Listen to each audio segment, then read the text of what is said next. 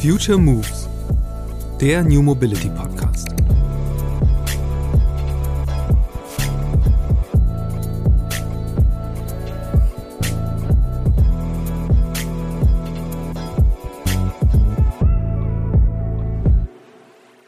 Ähnlich wie bei vielen CES-Trends, das ist übrigens historisch schon so, aber in, bei dieser finde ich es jetzt besonders ausgeprägt, ähm, geht es, glaube ich, um die Aufwertung deiner User-Erfahrung. Man merkt, dass man mit Hilfe von solchen Funktionen äh, sehr, sehr stark nach einem USP sucht und eine Abgrenzung von Marktbewerbern, beispielsweise aus, was weiß ich, China oder meinetwegen auch der Türkei. Auch die hatten ein Auto dort vorgestellt.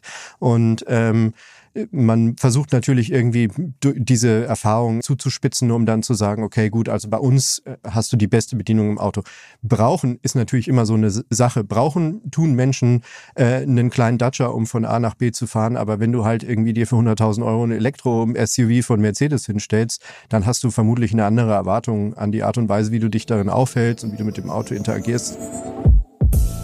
Diesmal zu Gast im Future Moves Podcast Max Dockhorn geschätzter Ex-Kollege und mittlerweile Redakteur bei E-Fahrer, der größten deutschen Plattform zum Thema Elektromobilität. Aktueller Anlass für unser Gespräch ist die CES, die Consumer Electronics Show, die gerade in Las Vegas stattfindet. Dort werden aber nicht nur neue Fernseher, Kühlschränke und Gadgets enthüllt, auch viele Autohersteller sind auf der Messe präsent. Sie nutzen die Elektronikschau, um sich und der Welt ihre Ambitionen in Sachen Digitalisierung zu beweisen. Schließlich haben viele OEMs den Anspruch, mit den großen Tech-Konzernen auf Augenhöhe zu spielen. Und darum ist die CES mittlerweile das spannendere Forum als die klassischen Automessen, wenn es um die Automobilität der Zukunft geht. Ich spreche mit Max darüber, welche Innovationen in Las Vegas präsentiert werden. Was davon ist Show und was hat die Substanz und das Potenzial, zum künftigen Standard zu werden. Außerdem will ich von Max wissen, wie sein neues Mobility-Experiment läuft. Schon zu unserer gemeinsamen Future Moves Zeit rang er immer damit, ob er als Stadtbewohner wirklich einen eigenen Pkw braucht. Und seit kurzem lebt Max, der seinen Tesla wirklich geliebt hat, nun tatsächlich autofrei. Los geht's!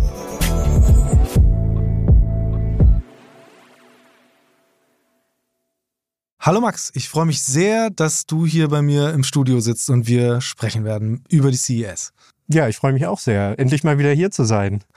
Genau, kurz zur Erklärung. Äh, Max war Mitgründungsredakteur von Future Moves der ersten Stunde, also alles das, was wir ganz in den Anfängen gemacht haben, da war er genauso beteiligt wie ich, ähm, hat dann aber die nächste Karrierestufe erklommen ähm, und sich da viel stärker dem Thema E-Mobilität wieder gewidmet, weswegen er der ideale Gast ist, um tatsächlich darüber zu sprechen, was auf der äh, CES gerade so passiert, weil da eben Autohersteller seit ein paar Jahren verstärkt aktiv sind. Dies ja eigentlich ein bisschen weniger, aber immerhin ist es noch, also scheint zumindest vor allen Dingen für deutsche Hersteller so das Schaufenster zu sein, wohin alles getragen wird, was an digitalen Ambitionen da so in diesen Unternehmen lebt und nach vorne geschoben wird. Ähm, aber bevor wir jetzt über das das reden, was da neu zu beobachten war in diesem Jahr. Max, du warst früher selbst da auf der CES, auch noch gar nicht unbedingt mit Fokus Auto, sondern äh, Entertainment Computer. Erzähl mal so ein bisschen, was ist das überhaupt für eine Veranstaltung? Was ist daran so besonders und was macht die jetzt, sagen wir mal, spannender als die IFA? Hm, die CES ist ähm, als erstes mal in Las Vegas. Das macht sie schon mal relativ interessant für sehr viele Leute, die hinreisen. Nein, ähm, was man über Las Vegas wissen muss, ist, dass da sehr vieles dezentral organisiert ist und irgendwie haben sich in der Stadt relativ schnell Hotspots entwickelt zu unterschiedlichen Themengebieten. Ähm, äh, das waren dann eben Consumer Electronics natürlich in der Messe selbst oder eben Smart Home Applikationen in anderen Hotels. Ähm, so die Themen, die mich wirklich interessiert haben, waren vor allem Smart Home und tatsächlich damals auch schon das Thema Auto. Mhm. Ab 2015 bin ich mehrfach dort gewesen. Ähm, und in den äh, Jahren, in denen ich dort gewesen bin, hat man auf jeden Fall gemerkt, dass insbesondere äh, so Buzzwords wie Internet of Things, äh, also so Smart Home Geschichten, aber eben auch die Einbindung von Autos äh, massiv an äh, Fahrt gewinnen.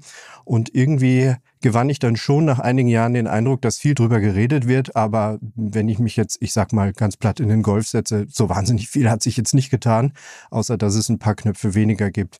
Und ich glaube, ähm, äh, die, der CES ist es sehr, sehr gut gelungen, diese Zukunftsvision aufzuzeigen und kann sie jetzt erstmals einlösen, ist so mein erster Eindruck von der CES in diesem Jahr. Ähm, eine sehr verrückte Messe ähm, mit sehr viel äh, amerikanischen äh, Inszenierungen und vor allem halt ähm, dann eben diesem Technikfokus, der halt heutzutage auch das Thema Auto ganz stark betrifft. Dann lassen wir mal drüber sprechen. Also tatsächlich vielleicht noch so kurz vorweg, wann ging das los, dass tatsächlich das so ein, so ein Ding wurde für Autohersteller dahin zu gehen? Weil ich weiß noch, das ist so, äh, ist schon ein paar Jahre her, ich kann es nicht mehr genau verorten, aber da immer so diese sehr begeisterten äh, deutschen CEOs gab, die zurückkamen und meinten, das ist der Wahnsinn und die haben ja dann wahrscheinlich irgendwann entschieden, da müssen wir jetzt auch sein. Hm, das war auch in etwa um den Zeitpunkt, also so im Zeitraum äh, Anfang der 2010er bis Mitte der 2010er Jahren haben eigentlich alle realisiert, wir müssen auf die CES und irgendwie waren auch alle mal in der Zwischenzeit da. Jetzt sind nicht mehr alle da, aber das ist natürlich auch so eine äh, Entwicklung, die es dann danach gegeben hat. Aber ähm, das kann man eigentlich sagen, das hat vor gut zehn Jahren begonnen und zieht sich ähm, bis heute an, dass die Autohersteller dort präsent sind. Ja.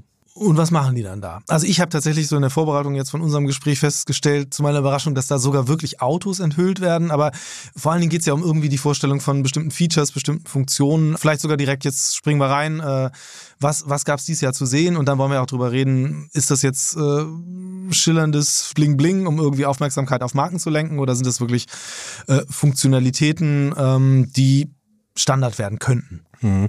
Ja, also anders als auf anderen Automessen äh, andere Automessen sage ich jetzt hier auch ganz bewusst, weil zum Beispiel so Messen wie die IAA oder auch die äh, NIAS, also die North American International Auto Show in Detroit, die jedes Jahr immer direkt im Anschluss an die CES stattfindet, ähm, die sind ja total auf dem absteigenden Ast, ist so die allgemeine Branchenmeinung. Und ähm, der CES gelingt es eigentlich nach wie vor, den ein oder anderen Autohersteller anzuziehen. Ähm, und die inszenieren sich dort eben nicht als konventionelle Autobauer, auch wenn sie dort Autos vorstellen, aber das sind halt diese Technologien ganz anders im Fokus. Äh, also du hast vollkommen recht, es wird, werden Autos präsentiert. Ähm, sie haben jetzt zum Beispiel bei Mercedes haben sie das Konzept CLA mitgebracht. Das haben der eine oder andere vielleicht schon mal auf der ähm, IAA gesehen. Im vergangenen September ist also nicht unbedingt brandneu, aber es ist schon mal interessant, dass man hier ein Auto zeigt. Ganz interessant fand ich persönlich, dass Kia äh, vor Ort Fahrzeuge vorgestellt hat, die wirklich noch niemand vorher mhm. gesehen mhm. hat, nämlich eine ganz neue Reihe an E-Fahrzeugen, die nicht EV heißt wie bisher, sondern PV. Ähm, das sind die Purpose-Built Vehicles und äh, ehrlicherweise auf gut Deutsch nichts anderes als der Angriff auf den Bulli, okay. äh, so wie wir ihn kennen, also so kleine Vans, kleine Pickups, so in der Art und Weise. Ähm, äh, und das, das hat sich auf jeden Fall verändert, weil äh, ich weiß nicht, wie es dir geht, aber Nutzfahrzeug habe ich als allerletztes auf einer coolen Technikmesse erwartet. Absolut, ist überraschend. Aber was ist dann sozusagen der, der, was ist der Dreh? Also gibt es dann da so eine Argumentation, warum die auf so einer Elektronikmesse auftauchen? Oder ist es einfach gar nicht, gar nicht mehr nötig, das irgendwie herzuleiten, weil irgendwo ist es halt auch jetzt die Autoecke einfach auf dieser Messe. Hm, wahrscheinlich, also es gibt einen Dreh, aber wahrscheinlich trotzdem auch ein bisschen zweiteres. Ähm, es ist ein bisschen die Automesse. Ähm, die CS ist halt immer noch cool. Ähm, und ich glaube, wenn man so ein Produkt zeigt, wie es jetzt eben Kia in dem konkreten Beispiel gemacht hat mit diesem Bulli, da zeigt man schon, es ist jetzt nicht einfach nur ein Transporter, sondern alles ist ein bisschen cooler. Irgendwie so dieser Plattformgedanke ist allgegenwärtig, die Digitalisierung ist allgegenwärtig. Ähm, man merkt überhaupt bei dieser CS, es geht ganz, ganz stark um so Buzzwords wie natürlich künstliche Intelligenz, wie alles schon im vergangenen Jahr, aber ähm, äh, vor allem Personalisierung. Also das Ziel ist, dass du als Anwender irgendeines Produkts ähm, immer das auf die Art und Weise verwendest, wie es für dich am besten ist. So, das ist so das, das hehre Ziel. Und das kann man sagen, ist eigentlich auch ein ganz gutes Ziel, weil ähm, ja, also es ist jetzt eben, um mal konkret auf ein Beispiel einzugehen, dass VW einen Golf 8 mit ChatGPT vorstellt, ähm, äh, dort vor Ort, ist wahrscheinlich kein Zufall. VW hat einen super schlechten Ruf, was das Thema Software angeht, wie ich finde, teilweise zu Unrecht. Ähm, aus der Nummer sind sie halt einfach nicht mehr rausgekommen. Gerade der Golf 8 ist das Auto gewesen, wo sich alle gedacht haben, oh Gott, wie kann das nur sein? Äh, hier fehlen die Knöpfe und es ist überhaupt nicht mehr bedienbar, die Software stürzt ab. Also es ist natürlich klar, dass man sich dort auch als schillernde Marke inszenieren möchte mit seinem zumindest aktualisierten Auto. Der Golf 8 ist eine Neupräsentation jetzt, ähm, äh, um dann zu zeigen, hey, wir können übrigens Software und wir haben auch keine Angst davor, uns Leute von außen zu holen. Und ehrlicherweise, nach allem, was ich bisher gesehen habe, ist das ganz schön gut gemacht. Dann lass uns mal genau darauf eingehen. Also was weil das ist ja tatsächlich, also VW ist ja nicht der einzige Hersteller, der jetzt da äh, Sprachassistenten oder Assistenzfunktionen nochmal sehr stark bei dieser CES in den Vordergrund rückt. Ähm, aber ganz konkret, was kann man mit dem Golf machen? Also was bringt das überhaupt? Mhm. Also es geht, glaube ich, darum, dass äh, die Interaktion noch viel natürlicher wird, als sie es vielleicht sowieso positiv formuliert, sage ich jetzt mal, äh, wurde in den letzten Jahren. Sprachsteuerung war vorher ja ein ganz, ganz starrer Baukasten äh, nach dem Motto, navigiere nach Hamburg, ähm, Lagerstraße, äh, wo wir jetzt heute sind. Und das, davon möchte man natürlich weg, sondern man möchte natürlich erstmal sagen, okay, ich möchte heute zu OMR fahren, vielleicht kriege ich die äh, äh Straße nicht sofort ausgesprochen und möchte noch mal einen zweiten Versuch. Also es soll eine natürlichere Interaktion sein und sowas kann äh, können so Dienste wie ChatGPT eben eigentlich ganz gut mittlerweile, ja. dass sie ähm, auch Kontext verstehen, dass sie auch Fehler richtig, also sozusagen korrigieren und verstehen, was gemeint gewesen wäre. Ähm, und das ist natürlich ein großer Schritt. Und vor allem äh, auf meinem Roadtrip mit mir alleine habe ich dann eigentlich wirklich jemanden dabei, mit dem ich mich unterhalten kann. Und das äh, muss man natürlich erstmal ausprobieren, bevor man ja. dieses äh, Versprechen einfach kauft. Aber es ist schon ganz gut. Erzähle mir eine Geschichte zu Deutschland in Las Vegas. Auch eine ganz gute Werbung eigentlich. Ich finde es tatsächlich äh, ganz interessant. Also so sehr ich mich nach wie vor frage, äh, brauche ich wirklich künstliche Gesprächspartner im Auto? Ähm, das aber ja diese Funktionalitäten irgendwie fehlertoleranter zu machen, ist, glaube ich, total sinnvoll. Ich hatte mhm. mal eine Studie gesehen vor einiger Zeit oder beziehungsweise in einem Podcast ähm, darüber gehört, ähm, wo es darum ging, dass einfach Sprachassistenten eigentlich das Schrecklichste sind, was passieren kann im Straßenverkehr, weil die einfach so unglaubliche kognitive Ressourcen fressen, äh, derjenigen, die das bedienen, weil die sich eben so konzentrieren müssen, um diese Befehle äh, richtig zu formulieren oder im Vorfeld zu überlegen, wie sie das alles hinbekommen, dass eben die Maschine sie auch versteht. Von daher ähm, bin ich überzeugt davon, dass das auf jeden Fall ein Schritt in die richtige Richtung ist. Ähm, aber ist denn damit noch mehr verbunden als jetzt irgendwie ich mache mein Navi besser bedienbar und ich habe halt irgendwie so nette Nice-to-Have-Features? Also steckt da ein anderer Mehrwert noch drin? Ja, ähnlich wie bei vielen CES-Trends, das ist übrigens historisch schon so, aber in, bei dieser finde ich es jetzt besonders ausgeprägt, ähm, geht es, glaube ich, um die Aufwertung deiner User-Erfahrung. Man merkt, dass man mit Hilfe von solchen Funktionen äh, sehr, sehr stark nach einem USP sucht und eine Abgrenzung von Marktbewerbern, beispielsweise aus, was weiß ich, China oder meinetwegen auch der Türkei. Auch die hatten ein Auto dort mhm. vorgestellt. Mhm. Und ähm, man versucht natürlich irgendwie diese Erfahrung zuzuspitzen, um dann zu sagen, okay, gut, also bei uns äh, hast du die beste Bedienung im Auto.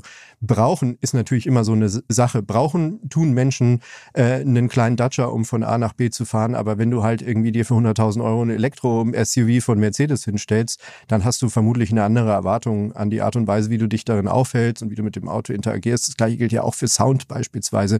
Ein riesen Thema, mit dem BMW und Mercedes insbesondere sich auf dieser CES abgrenzen wollen ja. von ihren Mitbewerbern. Ja. Lass uns doch mal dazu kommen, weil ich habe eben auch das Gefühl, dass vor allen Dingen User Experience, dass es erstmal darum geht, also gar nicht mehr äh, thematisiert wird, wie weit diese Autos fahren oder äh, all diese Dinge, sondern eher, dass man äh, sagt, okay, das Erlebnis an Bord ist halt deutlich aufgewertet. Ähm, aber wie, wie sehr kann man das machen? Also sind wir da schon in dieser Smartphone-Falle, wo man sagen kann, ja, da stehen halt jetzt irgendwie die doppelte Zahl von Megapixeln, aber das Foto ist im Grunde ist genau dasselbe, weil man muss ja auf der anderen Seite sagen, Sound ist ja schon lange ein Thema im Auto. Also, mhm. dass man sagt irgendwie, wir haben jetzt hier den rollenden Konzertsaal. Ich erinnere mich daran, ich hatte selbst mal irgendwann als Testfahrzeug so einen 5er BMW, der schon behauptet hat, der wäre auf Niveau von großen Opernsälen. Ähm, also, ist das, ist da überhaupt noch so viel zu reißen? Hm.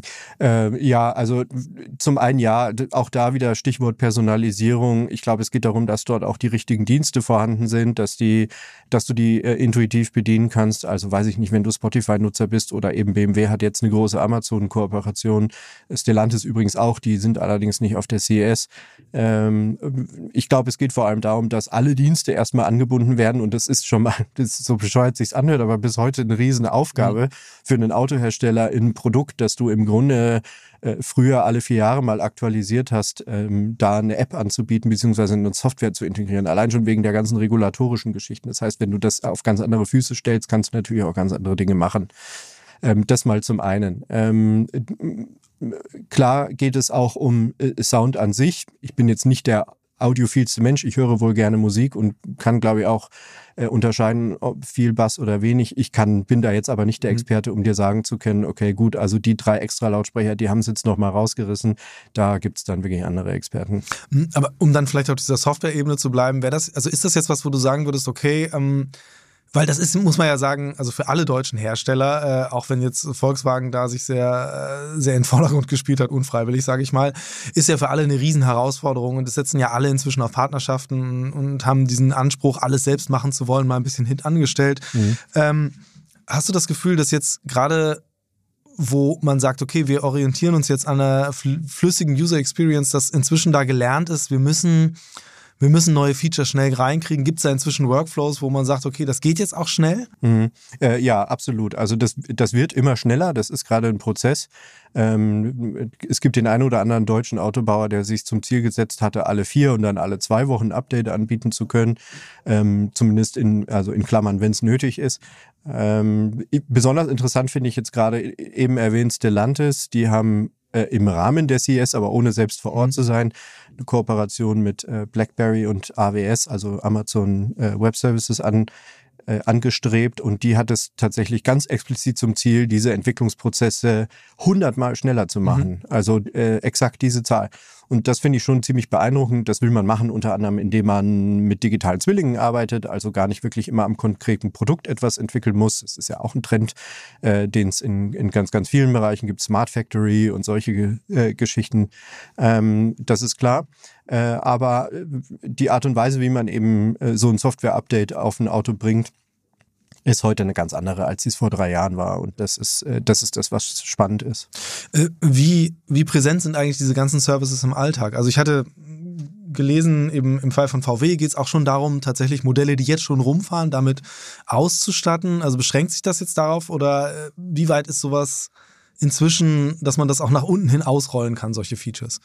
Ja, äh, theoretisch ähm, bei deinem konkreten Beispiel müsste ChatGPT eigentlich auf der, zumindest den neueren MIB-Generationen von VW, wie sie heißen, äh, ausrollbar sein. Ich kann dir jetzt aber überhaupt nicht sagen, wie da eine User Experience ist, ob das vergleichbar flüssig ist wie, wie auf einem neuen Golf oder ob man da so ein bisschen den Effekt hat, altes iPhone, neues Update. Ähm, das wird sich sicherlich zeigen. Ich würde tatsächlich eher tippen, dass das mehr Spaß macht auf einem neueren Auto. Ja. Höchstwahrscheinlich, ja. Ähm, lass uns nochmal ähm, weiter drüber reden. Also was sind noch andere Geschichten? Du hattest gesagt, KI ist ein Riesenthema. In welchen Feldern ist dir das noch begegnet?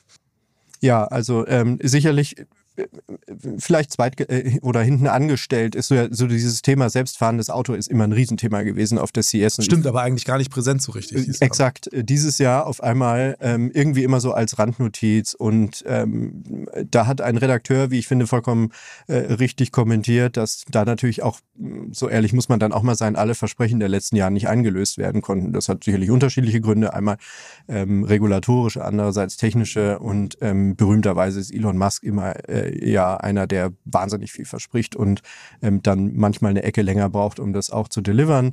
Äh, aber nicht nur ihn betrifft das ja. Und ähm, trotzdem, selbstfahrende Fahrfunktionen, die machen so äh, auf einmal ganz leise und in der Randnotiz auf der CES ihre Schritte nach vorne. Mercedes äh, schreibt im allerletzten Absatz von seiner Pressemitteilung, ähm, dass äh, die Fahrzeuge jetzt für Level 3 freigegeben mhm. sind. Ich meine in Kalifornien und Nevada. Level 3 autonomes Fahren heißt, man kann schon ernsthaft auf der Autobahn fahren über längere Strecken hinweg und da auch mal die Hände vom Steuer nehmen, ohne andauernd ermahnt zu werden. Dafür braucht es dann irgendwie bestimmte Bedingungen, aber grundsätzlich geht das. BMW kann das ja auch zum Beispiel seit vergangenem Jahr, äh, unter anderem in Deutschland. Ähm, das ist ja sehr nett. Und das arbeitet sich äh, Stück für Stück vor.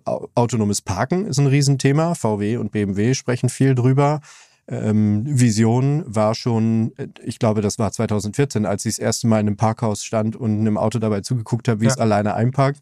Zehn Jahre später wird das Versprechen so ein bisschen eingelöst, analog autonomes Laden. Also so ein bisschen kommt das. Jetzt aber tatsächlich mal bei diesen Parkhäusern eingehakt. Äh, was ist denn dein Gefühl? Wie, wann ist denn das wirklich ein Ding, das man nutzen kann? Weil man muss ja dazu sagen, also das geht alles, heißt es immer schon. Ich glaube, Mercedes hat ja tatsächlich die Funktion, ich glaube zusammen mit Bosch war das und mhm. äh, Abcoa, glaube ich, ja, äh, genau. draußen äh, wo man dann die Möglichkeit hat, in exakt einem Parkhaus in Stuttgart am Flughafen einzuparken. Also würde ich sagen, Mehrwert im Alltag ja, sehr begrenzt. Ja. Äh, und ich habe jetzt auch nicht gelesen, dass das jetzt in 90 Prozent der Parkhäuser bis Jahr X irgendwie installiert sein soll. Ja, das ist natürlich so ein bisschen das Versprechen, was jetzt noch fehlt. Ähm, da hast du bedingungslos recht. Also es ist, äh, wir äh, können nur hoffen, dass die großen Parkhausbetreiber, Abcoa hast du genannt, Conti Park, welches da auch immer noch gibt, äh, möglichst schnell ein Interesse haben, das zu installieren. Aber warum sollten die? Also ich meine, ein Parkhaus zu betreiben ist ja ein verhältnismäßig günstiges Business, würde ich jetzt mal behaupten. Du stellst eine Struktur hin und die pflegt sich im Grunde von alleine mit wenig Personal und Ressourcenaufwand.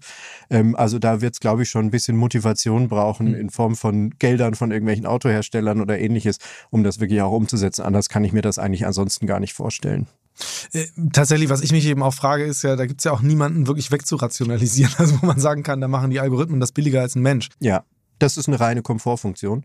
Äh, und so eine Komfortfunktion will bezahlt sein und das tut am Ende natürlich dann der schon mal eben erwähnte Premium-Käufer, der 100.000 Euro für sein E-SUV hingelegt hat. Hm, weitere News. Was, was war, gab es noch irgendwas, was dich, äh, bevor ich zu etwas komme, was ich eher irritierend fand, äh, gibt es noch irgendwas, wo du sagst, das sind ja wirklich Dinge, die äh, für dich nach Zukunft sich anfühlen? Ob sie sich jetzt unbedingt nach äh, Zukunft anfühlen, weiß ich nicht, aber es gibt noch so ein, zwei kleine Sachen, die wir nochmal erwähnen können. Das eine ist sicherlich, die Displays werden immer größer. Hm. Das gilt auch für Head-Up-Displays ähm, äh, und sicherlich auch das, was du mutmaßlich gleich erwähnen wirst. Ich lehne mich jetzt mal aus dem Fenster. Äh, interessant fand ich aber zum Beispiel ähm, Hyundai, muss ich nochmal herausstellen, als Hersteller, die sprechen mittlerweile von einem Software-Defined Everything. Äh, was wow. mal wieder ein wunderbarer okay. Marketingbegriff ist, der ähnlich schön ist wie Internet of Things. Das hat auch ein koreanischer Hersteller irgendwann mal erfunden. Ähm, soll eigentlich, glaube ich, äh, da nur noch mal zeigen, worum es eigentlich geht. Die Trends sind bekannt, es geht um Relevanz, äh, es geht um also Personalisierung, ne? also kriege ich relevante Inhalte angezeigt, es geht um die Optimierung, also wie intuitiv ist etwas zu bedienen, ähm, sicherlich um die Automatisierung, wie komfortabel ist etwas zu bedienen und ähm, dann aber auch um Sicherheitsthemen. Und äh, man merkt schon, dass sich all diese äh, Themen sehr, sehr gut unter, der, unter dem Thema Software bündeln. Mhm. Und es sind, äh, wie man ja auch weiß, eigentlich auch Bereiche, die sich teilweise widersprechen können. Also ein Navi zu bedienen während der Fahrt bei 200 auf der linken Spur. Noch ist es in Deutschland erlaubt, äh, ist ähm, möglich, aber sicherlich nicht sicher. Und ähm, mit Software werden solche Dinge dann halt hoffentlich leichter. Ähm, ja. Das finde ich eigentlich recht bemerkenswert. Ja. Ich würde gerne mal bei diesem Punkt Individualisierung, weil du es eben nochmal erwähnt hast, äh, bleiben. Ähm, was, warum ist das eigentlich so wichtig, frage ich mich. Also mhm. sagen wir so, mein, die Hoffnung in mir, aber ich glaube, das ist mehr Hoffnung als Realität, wäre ja zu sagen, okay, also in dem Moment, wo man sagt, wir machen Autos individualisierbar, ist es eigentlich eine gute Voraussetzung, ähm, Sharing-Dienste aufzuwerten, indem man halt sagen kann, okay, du hast halt dein, de, de, deine Skins sozusagen, deine ganzen Einstellungen, die nimmst du mit deinem Konto mit und in dem Moment, wo du in das Auto einsteigst, ist es halt wirklich dann gefühlter dein Auto als so ein neutrales Sharing-Fahrzeug heute.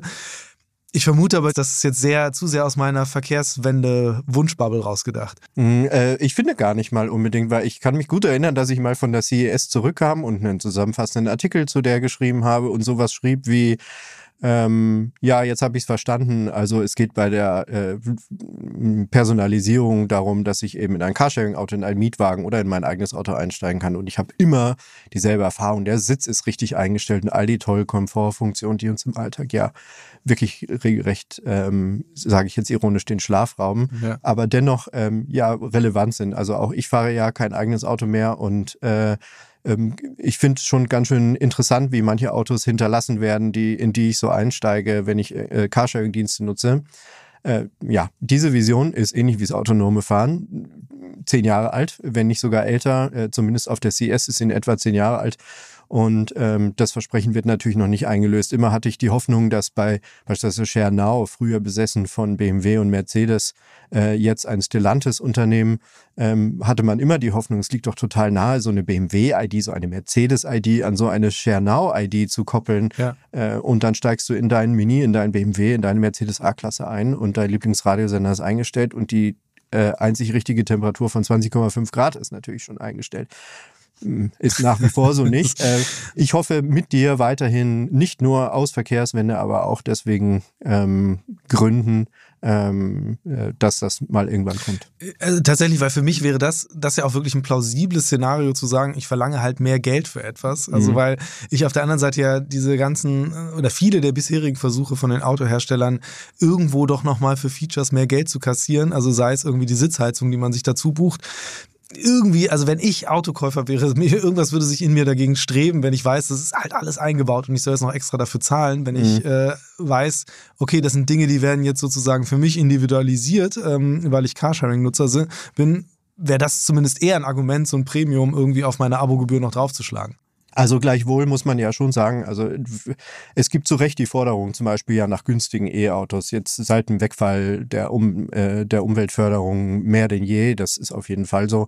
Du kannst äh, das E-Auto eigentlich nur demokratisieren, wie man ja so schön neudeutsch sagt, wenn du, wenn du es verfügbar machst. Und das geht halt momentan sehr gut, wenn du ein, ein Einheitsauto baust. Deswegen macht Tesla das ja an so einem Model 3 ähm, davon gibt es halt ein Exemplar in fünf unterschiedlichen Farben und das ist es halt gewesen, anstatt irgendwie 800 Varianten eines äh, ähm, jetzt möchte ich mal einen anderen Hersteller sagen, ähm, Mercedes halt zu individualisieren, äh, einzeln zur Abnahme zu bringen und so. Auch das äh, frisst natürlich Geld Aber und Ressourcen. Läuft das, läuft das dann nicht irgendwo, also oder beziehungsweise auf der einen Seite hat ja gerade die deutsche Autoindustrie äh, sehr stark immer Tesla aufs Podest gehoben als äh, sozusagen Blueprint, wie man es machen muss. Äh, insbesondere ehemalige VW-CEO, der gesagt hat, so eigentlich möchte ich quasi VW nochmal neu gründen, neue Fabriken mhm. bauen und das genauso machen.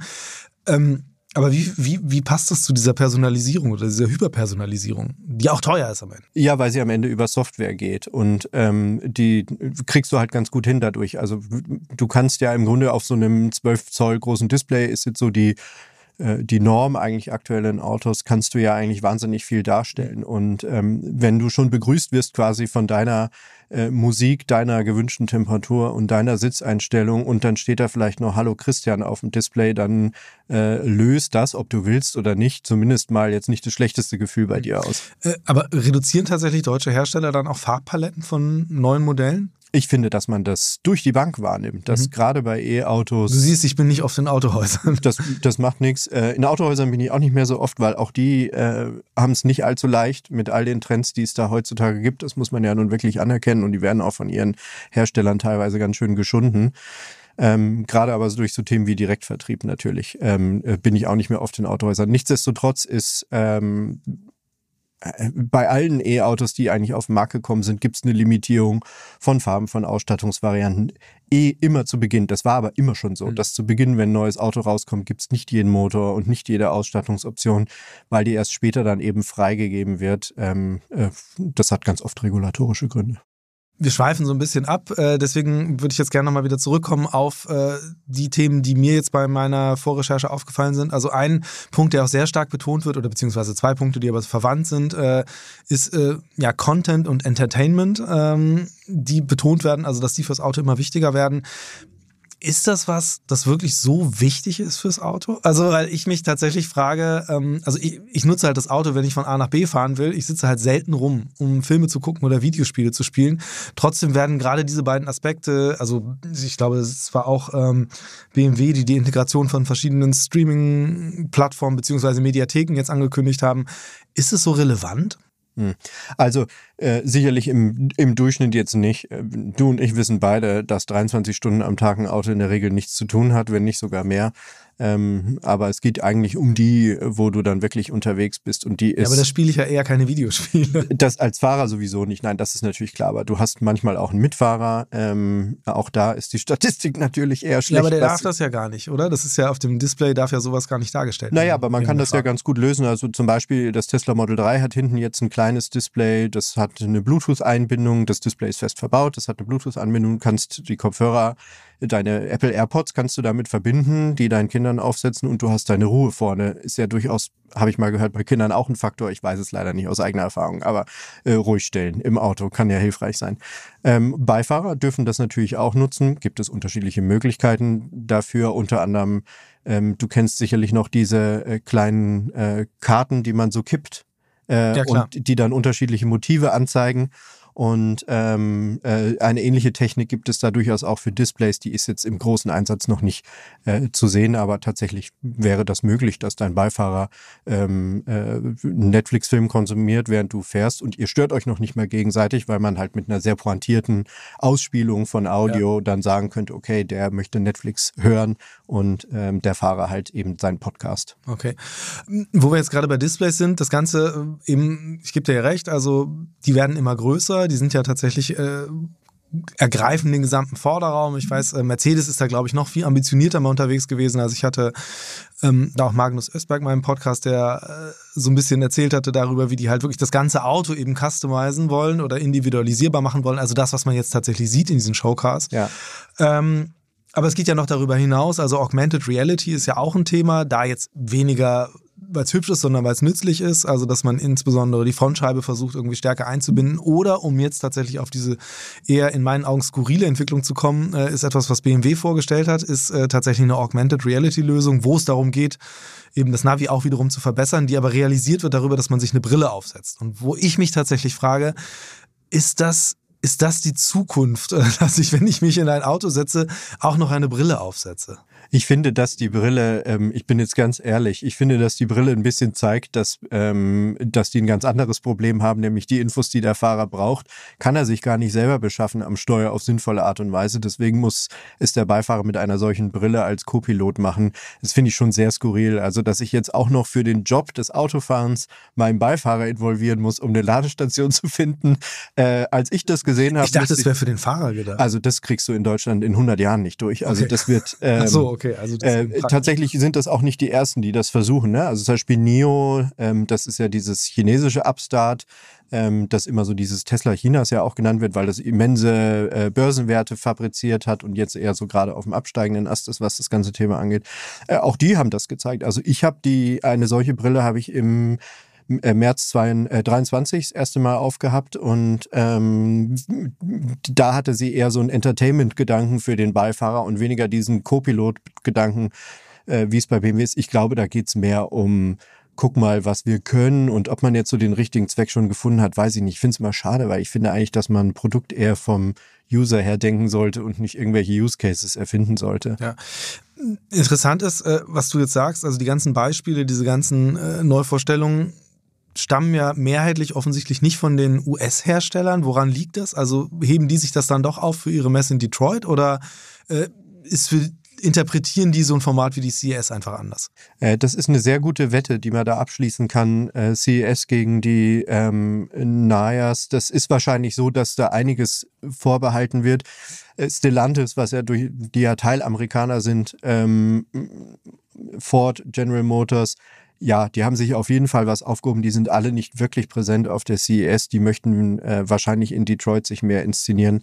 Ähm, die, den da zugrunde liegenden Gedanken kenne ich da nicht. Ich weiß aber auch, dass die gerade entgegen vieler Trends agieren. Also beispielsweise General Motors ähm, schmeißt äh, Apple und Google demnächst komplett raus aus den Autos, inklusive Apple CarPlay und Android Auto, was ich als User schon wieder echt skurril finde. Mit welcher, welcher Überlegung dahinter? Man könnte es selber besser. Ähm, das ist so, das Ach, haben natürlich okay. die deutschen Autohersteller auch Anfang der 2010er Jahre gesagt. Und ich meine, sie haben ja gar nicht Unrecht. Also man kann ja viele tolle Funktionen nutzen, wenn man sich auf dieses Ökosystem einlässt.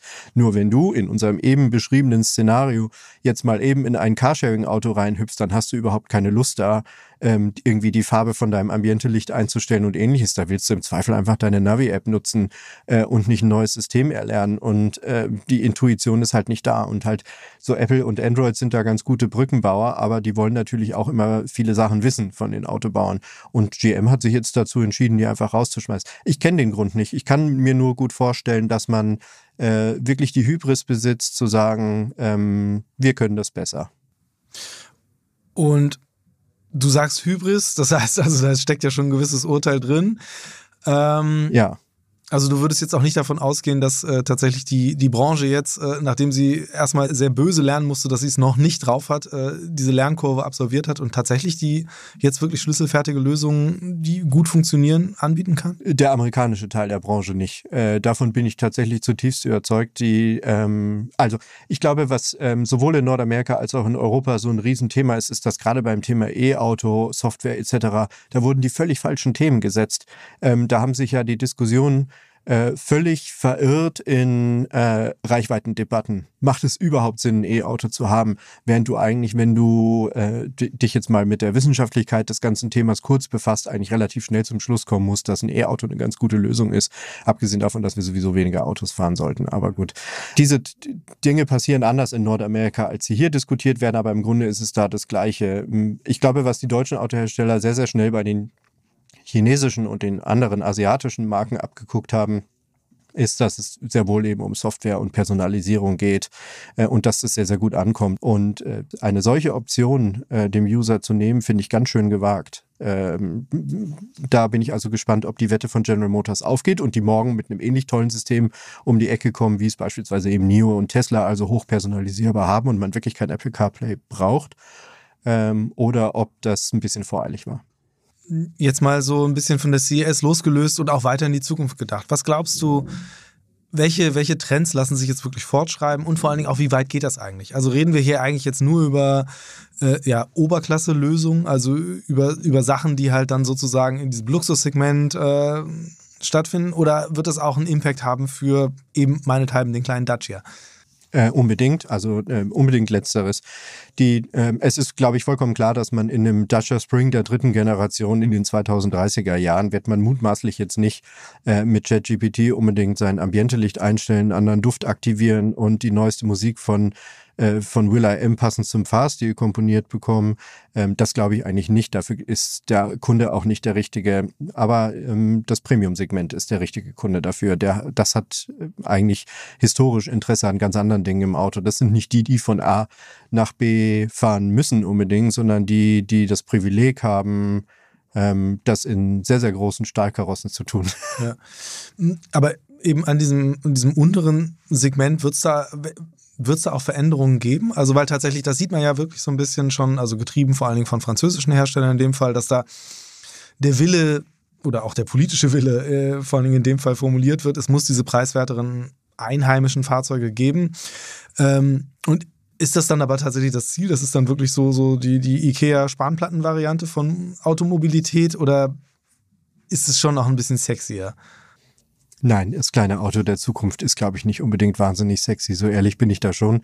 Ähm, ich glaube, du wirst so dein äh, Mindestmaß an Digitalität haben. Also vielleicht in zehn Jahren so das, was du heute in einem Oberklassefahrzeug äh, hierzulande äh, Ford findest, wirst du wahrscheinlich dann auch in einem Dacia Spring nutzen können. Es wird auch deine Erwartung sein, ähm, deine Lieblings-Streaming-Dienste zu nutzen, deine Lieblings-Navi-App zu nutzen, etc. pp. Vor allem ist es aber natürlich ein toller Weg, das, äh, wie du schon sagtest, äh, das Auto an sich einfach günstiger zu machen. Also wenn du das, den, den ganzen Kram gar nicht erst selber entwickeln musst, sondern einfach sagst, ey, sind wir doch mal ganz ehrlich, der User will am Ende sein Smartphone verbinden und ähm, wenn das, wenn er aussteigt, ist es geladen und er konnte aber in der Zwischenzeit all seine Apps nutzen, ähm, dann ist äh, der User, der einen Dacia Spring 2030 kauft, glaube ich, schon sehr happy. Ja. Hm, ich bin gespannt, wie das weitergeht. Ähm, eben, du beschäftigst dich ja intensiv mit äh, E-Mobilität, äh, arbeitest bei einer, bei einer Site, die wirklich alle News abbildet zu dem Thema. Äh, E-Fahrer ist, glaube ich, auch deutschlandweit die größte Plattform inzwischen ja. bei, äh, zu dem Thema. Ähm, deswegen erklär mal so, oder erzähl mal so ein bisschen, was sind denn eigentlich andere Entwicklungen in diesem Feld, die du gerade spannend findest, die jetzt mal nicht zwangsläufig auf den großen Messen stattfinden müssen, die aber vielleicht wirklich den Einfluss darauf haben, wie eben das Erlebnis Auto, Elektroauto sich verändern wird. Mhm. Also ich glaube, was ich ganz schön finde, ist, dass man merkt, dass sie, der eine oder andere Hersteller, der in den Markt tritt, ähm, Fahrzeuge mitbringt, die für die Leute sehr, sehr interessant sein können. Das sind zum einen mal kleine Autos, die ich wirklich schmerzlich vermisse. Also ich wünsche mir eigentlich nichts sehnlicher als einen Nachfolger für den VW E-Up oder ähnliche Autos. Und ich glaube, Honda hat ja auch dieses kleine Modell eingestellt, oder? Ja, genau. Es, das Sterben der kleinen Autos, was übrigens nicht nur E-Autos betrifft, sondern auch Verbrenner. Ähm, und ähm, das finde ich total schade, weil ich fand immer schon die kleinen, kompakten Pocket Rockets, wie man immer so schön gesagt hat, als ähm, Mensch mit Benzin im Blut ähm, fand ich eigentlich immer schon am interessantesten und ähm, denen geht's natürlich gerade an den Kragen. Ähm, die werden aber kommen. Also die kleinen Autos, ich glaube, da ist so viel Schönes am Horizont, sei es der Renault Twingo, über den du dich sicherlich besonders freuen wirst, oder der. Mal gucken, wie der dann aussieht. Also als, als, als Fan der Urgeneration bin ich da verhalten skeptisch. Ja, aber ich meine, also dass sowas auch mal aufgeht, zeigen ja auch so Autos wie Fiat 500 oder der Mini. Ähm, äh, Retro muss ja nicht immer was Schlechtes sein. Ich nehme es auch in der Regel als Kitsch wahr. Aber ich glaube, dass das ganz gut funktionieren kann. Ähm, da vor allem, also wenn man sich jetzt auch mal eine Generation vorstellt, die mit ganz anderen Autos aufgewachsen ist, als es ich bin, ähm, und die sich vielleicht jetzt schwer tut, in dieser Welt der E-Mobilität zurechtzufinden. Ich glaube, mit einem Renault Twingo oder einem elektrischen Renault R5 hm. äh, können sich schon ganz schön viele anfreunden, ohne jemals auch so ein Auto besessen zu haben. Und ähm, äh, das finde ich eigentlich ganz schön. Also dieser kleine Trend, dieser Retro-Trend, äh, diese zwei Sachen und vor allem äh, ich bin jetzt ja nicht unbedingt anti-SUV, so würde ich es jetzt auch nicht sagen. Ähm, aber es ist definitiv nicht meine Lieblingskarosserie-Variante. Äh, und ich finde es total schön, wenn andere kommen. Ich hatte letztens einen Elektrokombi da, einen der ersten, überhaupt der erste in der Oberklasse. Eigentlich ja lustigerweise totgesagte äh, ja. Karosserie-Variante. Ja, und jetzt bringen aber VW ein und BMW ein und Mercedes ein. Also es gibt ähm, äh, dann doch noch anscheinend einen großen Bedarf nach Kombis in unserem Land und darüber hinaus. Und für mich äh, auch das sinnvollste Auto, wenn man schon ein Auto hat. Also. Ja, und ähm, manche würden sogar sagen, dass äh, die schönste Karosserieform. Für mich ist sie auf jeden Fall weit oben. Die ganzen kompakten. Also wenn man sich jetzt mal irgendwie einen elektrischen Renault Megane anguckt im Vergleich zu einem konventionellen, dann ist es ja im Grunde ein kleines SUV. Alle, alle diese Autos, ob es ein VW ID3 ist, ein Renault Megane, äh, ein Cupra Born, die abgeleitet sind von irgendwelchen äh, kompakten Kompaktautos im weitesten Sinne oder deren elektrische Nachfolger sein sollen, sind ja alle so hochgebockt. Und da äh, habe ich schon das, äh, das Gefühl, dass durch neue Batterietechnologie, durch intelligenteres Packaging, das nicht alles so ähm, Autos sind, die hoch wie ein Bus sind, würde manch ein Tuner sagen, sondern ähm, wo dann wirklich mal wieder interessantere Autos bei rauskommen. Du wächst gerade so ein bisschen die, die auch in mir verborgene Autoleidenschaft, aber passiert eigentlich ähm, auch irgendwas äh, in die Richtung, dass man sagt, das sind wirklich Autos, die ähm, jetzt auch vielleicht ein bisschen spielerischer sind, die halt wirklich äh, jetzt einfach nicht nur die Antriebswende so deklinieren auf so einer Vernunftebene meinethalben oder irgendwie versuchen, über Leistungsdaten zu kommen, sondern einfach, ähm, ja, ich sag mal in Anführungsstrichen, schöne Autos sind oder so. Also so wie ich eben früher auch mal einen MX5 hatte, den ich, der deutlich länger als diese 30,5 Stunden rumgestanden hat, weswegen ich ihn dann auch sinnvollerweise verkauft habe.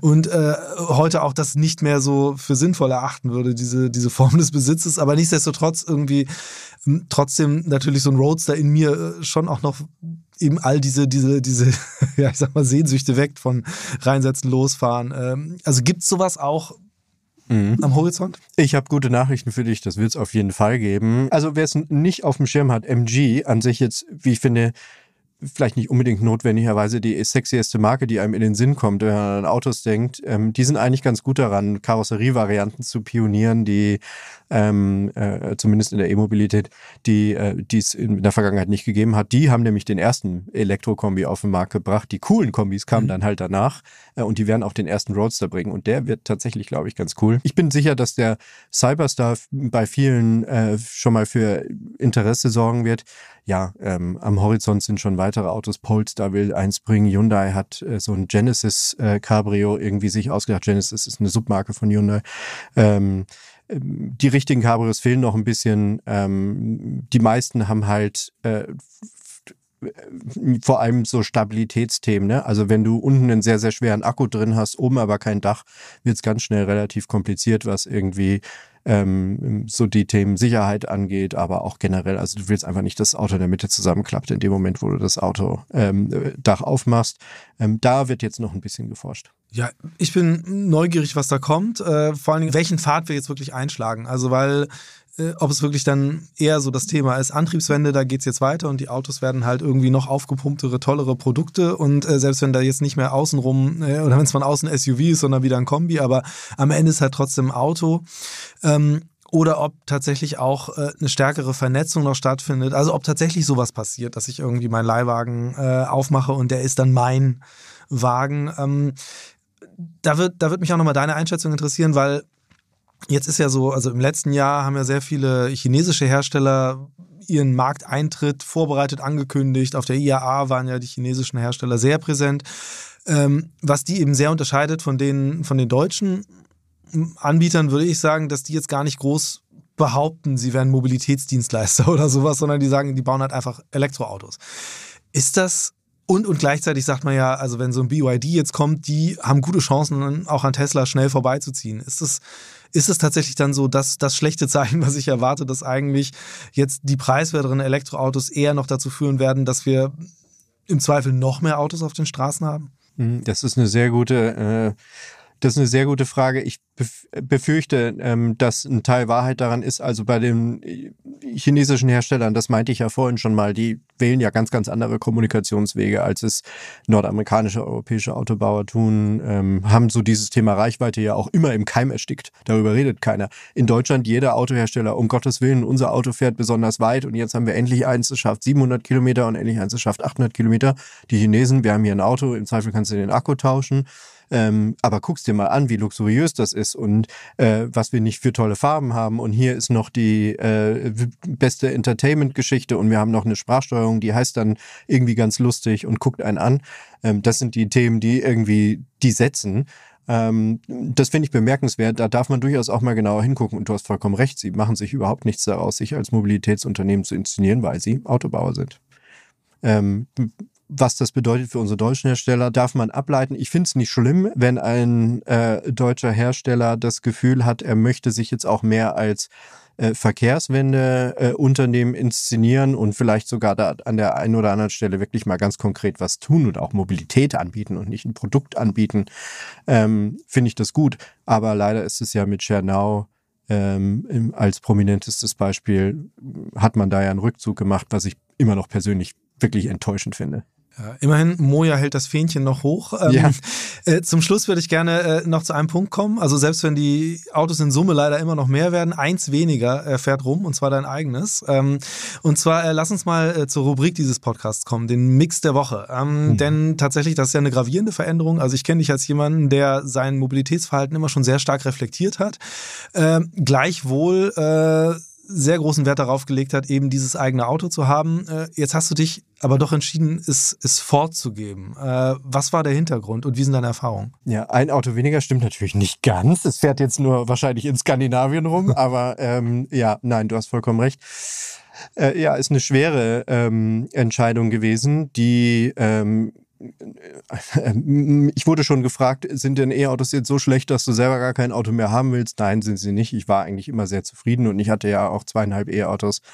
Ähm, ich habe einfach für mich festgestellt, dass das nicht mehr passt zu der Art und Weise, wie ich mich, äh, wie ich mich fortbewege. Und sowas verändert sich ja durchaus auch. Ich glaube, wir haben darüber sogar schon mal gesprochen miteinander, dass man ähm, eigentlich sich das Mobilitätsverhalten, das eigene regelmäßig anschauen sollte. Weil jetzt gibt's natürlich die Leute, die zehn Jahre einem Job sind und jeden Tag auf dieselbe Art und Weise von derselben Adresse zur selben Adresse fahren. Das ist aber nicht bei allen so, sondern Jobs verändern sich mal. Ich bin natürlich ein Beispiel dafür, dann zieht man mal um und eigentlich muss man jedes Mal von vorne anfangen und sich hinsetzen. Wie komme ich eigentlich von A nach B? Äh, weil wenn ich vorher vielleicht in Hamburg-Lurup gewohnt habe, ganz im Westen und keine Anbindung hatte an eine S- oder U-Bahn, zumindest nicht unmittelbar, dann werde ich wahrscheinlich ins Auto steigen, wenn ich in die Stadt rein will und äh, meine Zeit massiv verkürzen will, im besten Fall wenn ich von A nach B komme. Wenn ich aber dann in U-Bahn-Nähe viel weiter draußen wohne oder in S-Bahn-Nähe ähm, äh, in Richtung Pinneberg äh, dann mal gucke, was eigentlich viel weiter weg ist vom Stadtkern, kann das ja ganz anders sein. Also ich glaube, so ein Mobilitätsverhalten muss man sich regelmäßig angucken, je nachdem, äh, wo man sich gerade aufhält. Und meins hat sich in der Art und Weise verändert, dass ich gesagt habe, hey, ähm, wir beide bei uns zu Hause ähm, benutzen das Auto gerne und viel. Ähm, und wir haben, das mag jetzt manchen komisch vorkommen, eigentlich unseren, unser E-Auto nur als Langstreckenauto verwendet. Ähm, es gab keine Strecke unter 100 Kilometer. Das kann ich mhm. wirklich eigentlich sagen, zumindest nicht in den letzten eineinhalb Jahren. Und äh, diese ähm, deswegen weiß ich erstens, dass es sehr, sehr gut funktioniert, Langstrecke zu fahren mit einem E-Auto. Klar, hier und da nach wie vor mit dem einen oder anderen Abstrich, aber an sich funktioniert es erstmal. Ähm, und zum anderen heißt es aber auch, dass von Sonntagabend bis Freitagabend nichts los ist. Und dann steht da ganz schön viel Wert auf ganz schön vielen Quadratmetern, die man im Zweifel dann ja auch nochmal bezahlen muss und wo man sich dann irgendwie denkt, okay, so richtig das Gelbe vom Ei ist das jetzt nicht. Und du hast recht, für mich war das immer ein Luxus. Ich habe mir den auch gerne erhalten und ähm, jetzt war die Zeit gekommen, wo ich gesagt habe, wir würden das Geld gerne in was anderes stecken. Was ist jetzt die Alternative? Also wie substituiert ihr das? Ja, also ich, ähm, wir fahren überwiegend, also ich fahre überwiegend Fahrrad ähm, und das mache ich auch sehr gerne. Ich fahre auch viel U-Bahn, aber ins Büro jetzt so mein täglicher oder nicht fast täglicher Pendelweg äh, ist wirklich mit dem Fahrrad. Das sind elf Kilometer einfache Strecke. Auch jetzt und, im Winter? Ja. Respekt. Ähm, heute Morgen auf dem Weg zum Sport habe ich mir noch gedacht, um Gottes Willen, also das war jetzt keine gute Idee. Ist es ehrlicherweise auch nicht bei minus neun Grad und zugefrorenen Hamburger Straßen. Ähm, aber äh, das ist ein Thema, da wird sich der Senat sicherlich nochmal erklären müssen, warum das nicht funktioniert mit Winterdienst. Ähm, ähm, ansonsten halt mit der U-Bahn. Das tun wir beide aber. Also wir beide fahren in der Stadt meistens dann zusammen sowieso U-Bahn ähm, und das geht gut. Wir wohnen in der Nähe und das passt. Und am Wochenende habt ihr dann jetzt einen Leihwagen oder ja, ich, find, ich finde, Dezember war direkt eigentlich der, wir haben das Auto am 30. November abgegeben und das heißt, wir hatten also einen sauberen Schnitt, neuer mhm. Monat. Ähm, und ich habe natürlich wie jeder, der halbwegs sich mit Zahlen gerne auseinandersetzt, eine Excel-Tabelle, die ich eingetragen habe, was mich mein bisheriger Besitz ja. gekostet hat. Du erinnerst dich vielleicht noch ja. daran, dass ich es einmal ausgerechnet habe. Ja, und dann nimmt man diesen Wert und sagt, gut, das ist jetzt mein Mobilitätsbudget und wir haben es im Dezember, das muss ich sagen, ausgeschöpft. Der Dezember war, also, und zwar bis auf 11 Euro oder sowas okay. in der Art, ne? also ausgeschöpft. In welcher Form dann? Ähm, ja, ähm, das sind sicherlich viele Bahntickets gewesen. Das war Carsharing. Weihnachten waren wir in Kiel ähm, und haben für mehrere Tage ein Carsharing-Auto gebraucht, was ich überraschend günstig fand. Ähm, über Silvester waren wir in Dänemark ähm, und haben mit Freunden äh, dort gefeiert. Da hatten, mussten wir dann einen Mietwagen nehmen, weil, obwohl es auch zwei Tage waren, waren mhm. die dann viel teurer, äh, weil es ins Ausland ging. Da hat sich dann wieder ein Mietwagen gelohnt. Und so ging die Kohle dann irgendwie multimodal drauf. Äh, ich muss aber echt sagen, also der Dezember war ein, war ein Worst Case. Also ich bin, das war wirklich ein Monat, wo ich nur unterwegs gewesen bin. Äh, und wenn ich dann feststelle, ich habe das, wenn man es rein finanziell betrachtet, gerade mal ausgeschöpft, dann will ich eigentlich nicht wissen, wie viele hunderte Euro ich in anderen Monaten liegen haben lasse. Und insofern hat mich das in meinem Projekt eigentlich noch eher bestärkt. Ja, also es ist tatsächlich das, was du ja in der Vergangenheit auch immer häufig schon gemacht hast, diese Mobilitätsexperimente und das das würde ich jetzt auch mal so stehen lassen, dass es äh, diesen, diesen inhärenten Appell an die Zuhörerschaft, das vielleicht selbst mal auszuprobieren, weil es sich eben lohnen kann, nicht nur was Erfahrung angeht, sondern auch äh, finanziell. Max, ich danke dir ganz, ganz herzlich, dass du bei mir warst. Äh, hat großen Spaß gemacht, diese kleine Reunion. Vielen Dank. Ja, ich danke auch vielmals. War schön. Future Moves, ein Podcast von OMR und Hamburg Messe und Kongress.